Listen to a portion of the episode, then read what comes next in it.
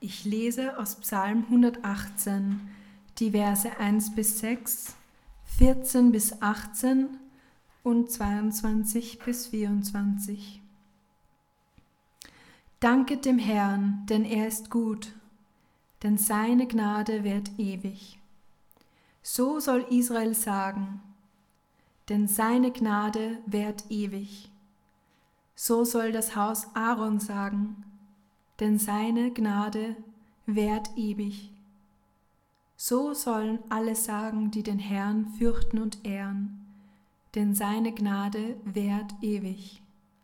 In der Bedrängnis rief ich zum Herrn, der Herr hat mich erhört und mich freigemacht. Der Herr ist bei mir, ich fürchte mich nicht. Was können Menschen mir antun? Meine Stärke ist mein Lied, meine Stärke und mein Lied ist der Herr. Er ist für mich zum Retter geworden. Frohlocken und Jubel erschallt in den Zelten der Gerechten. Die Rechte des Herrn wirken mit Macht. Die Rechte des Herrn wirkt mit Macht. Die Rechte des Herrn ist erhoben. Die Rechte des Herrn wirkt mit Macht. Ich werde nicht sterben, sondern leben, um die Taten des Herrn zu verkünden. Der Herr hat mich hart gezüchtigt, doch er hat mich nicht dem Tod übergeben. Der Stein, den die Bauleute ver verwarfen, er ist zum Eckstein geworden. Das hat der Herr vollbracht. Vor unseren Augen geschah dieses Wunder. Dies ist der Tag, den der Herr gemacht hat. Wir wollen jubeln und uns an ihm freuen. Ja, dieses Jahr 2020 hat sich nicht beliebt gemacht. Pandemie, Lockdown, alle möglichen Einschränkungen, das war zumindest für jeden von uns unangenehm und für viele war es deutlich mehr als unangenehm. Bald 6000 Tote allein in Österreich. Äh, ein schweres Jahr, ein Jahr, das für viele von Leid und sogar von Tod geprägt war. Und der allgemeine Tenor ist, so wie es Hans in der Einleitung gesagt hat, gut, wenn es endlich vorbei ist. Wir weinen diesem Jahr keine Tränen nach. Hoffentlich wird 2021 besser. Aber in der letzten Predigt dieses Jahres möchte ich mich diesem allgemeinen Tenor nicht anschließen. Ich möchte so ein bisschen die allgemeine Stimmung gegen den Trend bürsten. Und dieser Psalm hat ja schon gezeigt, was das Thema sein soll. Es soll um Dankbarkeit gehen. Gerade jetzt, gerade nach diesem schwierigen Jahr, glaube ich, dass es wichtig ist, über das Thema Dankbarkeit nachzudenken, nicht zu vergessen, dass wir Grund genug haben, dankbar zu sein. Ich sehe es eigentlich als eine, eine Aufgabe für uns Christen, uns hier dem Trend entgegenzustellen, das allgemeine Jammern ein bisschen abzuschneiden und doch auch darauf hinzuweisen, was wir an Grund zur Dankbarkeit haben. Und unser Psalm beginnt schon in den ersten Versen ganz einprägsam mit diesem, mit diesem Gedanken, dankt dem Herrn, denn er ist gut und ewig wert seine Gnade. Das ist übrigens ein toller Vers für den Bibelquiz. Wo steht das? Ihr werdet jetzt natürlich sagen Psalm 118, aber das ist nur eine von vielen richtigen Antworten. Genauso wie es hier steht, steht es an mindestens sieben anderen Versen. Ich habe irgendwo gesehen, es gibt anscheinend zehn davon. Ich habe nur sieben davon gefunden, also mindestens siebenmal kommt genau das in der Bibel vor. Dankt dem Herrn, denn er ist gut, denn ewig währt seine Gnade. Ja, was bedeutet das? Ne? Wenn die Bibel etwas einmal sagt, dann stimmt das natürlich. Wir wissen, dass die Bibel Recht hat. Aber wenn die Bibel etwas siebenmal sagt oder sogar zehnmal, was hat das zu bedeuten für uns? Vielleicht, dass wir diese Erinnerung immer wieder brauchen. Es war ja offenbar Teil einer Liturgie, die immer wieder wiederholt wurde. Dass wir in Gefahr sind, die Dankbarkeit zu vergessen, dieses Gebot auf die Seite zu legen, wenn wir nicht immer wieder daran werden, erinnert werden. Vielleicht, dass wir dazu neigen, Ausreden zu finden, wenn dieses Gebot nicht immer wieder wiederholt wird, wenn wir nicht immer wieder zur Dankbarkeit aufgerufen werden. Dass auch ein Jahr wie 2020 kein Grund ist, dem Herrn nicht zu danken. Wahrscheinlich sind alle diese Begründungen irgendwie richtig. Wir sollen ihm danken, denn er ist gut. Hm. Naja, was ist das Besonderes? Gut sind wir doch eigentlich auch, nicht wahr? Ganz sicher, ja, zumindest manchmal. Zumindest ein bisschen. Oder bis zu einem gewissen Grad sind wir alle gut. Aber wenn es heißt, dass Gott gut ist, dann ist das doch eine ganz andere Qualität. Wenn Gott gut ist, nach diesem Vers, dann heißt das, dass er immer gut ist. Dann heißt das, dass er durch und durch gut ist. Dass alles, was er sagt, alles, was er tut, von seiner Güte geprägt ist. Dass nichts Böses an ihm ist, nichts, was nicht gut wäre. Er ist tatsächlich gut. Nun ja, seine Güte fühlt sich nicht immer gut an. Und dieser Vers hat ja in, in Vers 8, dieser Psalm hat ja in Vers 18 schon gesagt, der Herr hat mich hart gezüchtigt, steht hier. Trotzdem ändert das nichts daran, dass der Herr gut ist. Naja, Züchtigung ist nicht angenehm. Züchtigung ist schmerzhaft, manchmal sogar sehr schmerzhaft, manchmal fast nicht auszuhalten. Aber sie ist trotzdem gut, sie ist trotzdem hilfreich, sie ist trotzdem notwendig, schon gar aus der Hand eines Gottes, der durch und durch gut ist. Er ist gut und ewig währt seine Gnade. Gnade oder Huld oder Liebe, es wird unterschiedlich übersetzt. Das Wort kommt eigentlich aus einer Bundesbeziehung, einem Vertragsverhältnis, würden wir heute sagen. Es geht um eine Verpflichtung, die Gott eingegangen ist, Gott von sich aus eingegangen ist, uns zu lieben, uns zu fördern, uns zu helfen, für uns da zu sein, uns zu vergeben. Eine selbst auferlegte Verpflichtung Gottes, uns Gnade zu erweisen. Das Wort spricht von einer verlässlichen Beziehung, jemandem, auf dem ich mich verlassen kann, weil wir sozusagen einen Vertrag geschlossen haben, in einer zuverlässigen Beziehung sind. Die größte Gefahr für unser Leben ist nicht dieses Virus, ist nicht Krankheit, nicht Armut, nicht Einsamkeit, nicht alles das, worunter wir leiden, nicht einmal der Tod. Die größte Gefahr für unser Leben ist die Schuld, die wir auf uns geladen haben und die uns von Gott trennt, die uns von diesem Leben, das eigentlich nur in ihm ist, trennt. Und genau diese Schuld hat Jesus uns abgenommen für immer, auf Nimmerwiedersehen. Diese Schuld ist bereinigt. Er hat sie bezahlt und damit ist die größte Gefahr für unser Leben gebannt.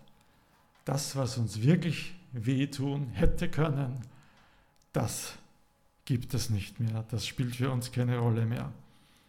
Und das ist eine unglaubliche Tatsache, die wir uns wahrscheinlich nur Schritt für Schritt überhaupt bewusst machen können, die wir noch gar nicht so in ihrem vollen Umfang begriffen haben. Aber ein bisschen können wir es uns vor Augen halten und dafür dankbar sein. Nichts an dieser Vergebung konnten wir uns verdienen. Nichts von dieser Gnade ist auf unsere eigenes, eigenen Verdienst zurückzuführen. Nichts davon können wir zurückbezahlen, nichts können wir Gott vergelten. Wir können diese Vergebung nur dankbar annehmen. Wir können sie nur als Geschenk annehmen und dafür dankbar sein. Alles andere brauchen wir gar nicht versuchen. Das, was für uns am gefährlichsten war, das hat Jesus auf sich genommen und bezahlt. Und was uns jetzt noch begegnet, an Schwerem und am Leid und an Züchtigung, das kann uns im Grunde nichts anhaben. Ich weiß, das ist manchmal schwer anzunehmen, aber all diese Dinge haben kein wirkliches Gewicht mehr. Ist ja interessant, dass der Psalmdichter hier in den Versen 17 und 18 seine Gewissheit ausdrückt, ich werde nicht sterben, sondern leben. Ja, wie kann das denn sein? Lieber Mann, natürlich bist du gestorben. Ja. Jeder stirbt einmal und ich denke, er wusste auch, dass er eines Tages sterben wird. Das war ihm schon klar. Was meint er damit, wenn er sagt, ich werde nicht sterben? Vielleicht meint er ja, dass er keinen vorzeitigen oder keinen gewaltsamen Tod sterben wird, dass die Feinde ihn nicht töten können, weil Gott ihn bewahren wird. Kann mag sein. Aber vielleicht ahnt er auch schon etwas, was im Neuen Testament zur Gewissheit wird, nämlich dass das, was für unseren Körper das Sterben ist, in Wirklichkeit gar nicht der Tod ist, von dem die Bibel spricht, nicht der wirkliche Tod ist, sondern nur der Übergang zu einem neuen Leben, zu einem besseren Leben, zu einem ewigen Leben. So wie Jesus sagt, ich bin die Auferstehung und das Leben. Wer an mich glaubt, der wird leben, auch wenn er stirbt. Ja, vielleicht ahnt der Dichter dieses Psalms das schon und in der Pfingstpredigt betont ja Petrus das auch über einen anderen Psalm, dass hier prophetisch von der Auferstehung die Rede ist, die Jesus schon erlebt hat, die auch wir erleben werden. Und in diesem Wissen schreibt er in diesem Psalm, der Herr ist bei mir, ich fürchte mich nicht. Was können Menschen mir antun? Was können Menschen mir antun, wenn der Herr bei mir ist? Dabei ist dieser Psalm nicht in einer Situation geschrieben worden, in der alles wunderbar und harmonisch war. Ja, der ist nicht irgendwo an einem lauen Sommerabend am Strand gesessen unter Palmen und hat sich überlegt, was er über die Güte Gottes schreiben kann. Dieser Psalm ist mitten in Anfeindung und Not entstanden. Da haben wir ein paar Verse übersprungen, aber die betonen intensiv, wie dieser Mann von Feinden gerade umgeben war und sich überwältigt gefühlt hat von den Feinden, die um ihn sind. Mitten in Anfechtung ist dieser Psalm entstanden. Das ist nicht nur 2020, das war wahrscheinlich noch viel schlimmer, viel bedrohlicher, viel unmittelbarer bedrohlich für diesen Mann. Aber er richtet den Blick auf Gott und sagt, obwohl da diese Feinde sind, obwohl diese Bedrohung da ist, wenn ich auf Gott sehe, dann kann ich ihm nur danken, denn er ist gut. Der Herr ist größer als jeder Feind, jede Bedrohung, größer als das Covid-19-Virus. Indem wir den Blick auf ihn richten, bekommen wir eine andere Perspektive für unser Leben und das, was auf uns zukommt, auch wenn es schwere Dinge sind.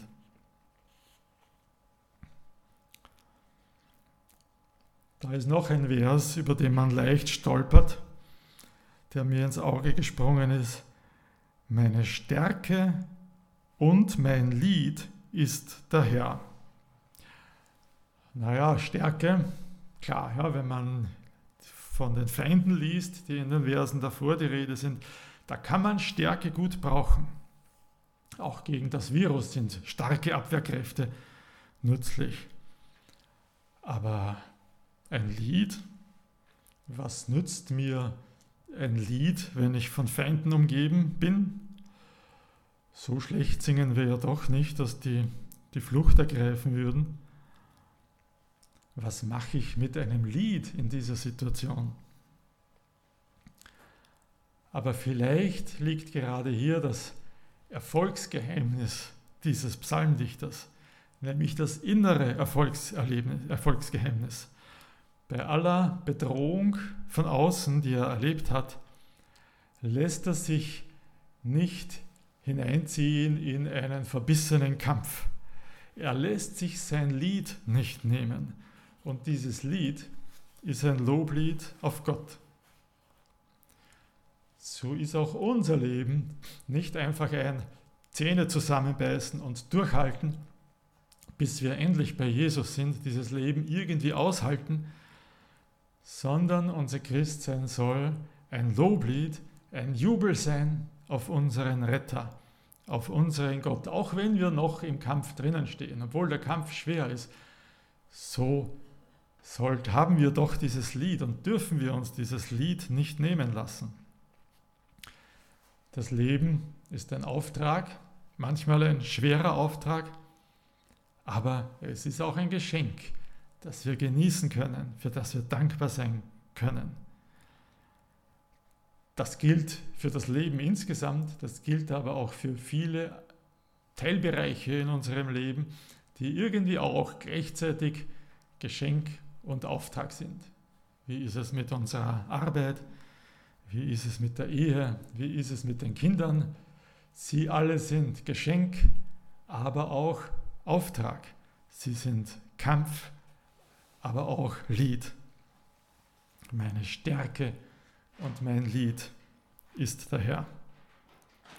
Das beste Beispiel dafür ist für mich Paulus und Silas in Philippi, die sind für eine gute Tat verhaftet, ausgepeitscht und ins Gefängnis geworfen worden. Und da liegen sie mit schmerzendem Rücken im Kerker und können nicht schlafen. Die Füße sind in den Block gespannt und dann können sie sich nicht einmal umdrehen. Also sie haben es wirklich ganz schwer. Ja, und was tun sie, wenn sie nicht schlafen können? Apostelgeschichte 16, Vers 25. Um Mitternacht beteten Paulus und Silas und sangen Loblieder. Ist das noch zu fassen? Ja, beten, das würde uns vielleicht noch einfallen, Gott anjammern über all das, was gerade schwer ist, wie schlecht es uns geht, das kriegen wir manchmal noch hin. Aber sie sangen Loblieder. Ist das noch zu fassen? Und gerade da beginnt das Erdbeben, das dann zu ihrer Befreiung führt. Ne? Die müssen erst schlecht gesungen haben. Sie hatten allen Grund zur Sorge dort im Gefängnis. Aber der Herr war ihr Lied und sie ließen sich das Lied nicht nehmen. Genau wie der, der unseren Psalm hier geschrieben hat. Und genauso soll es auch bei uns sein.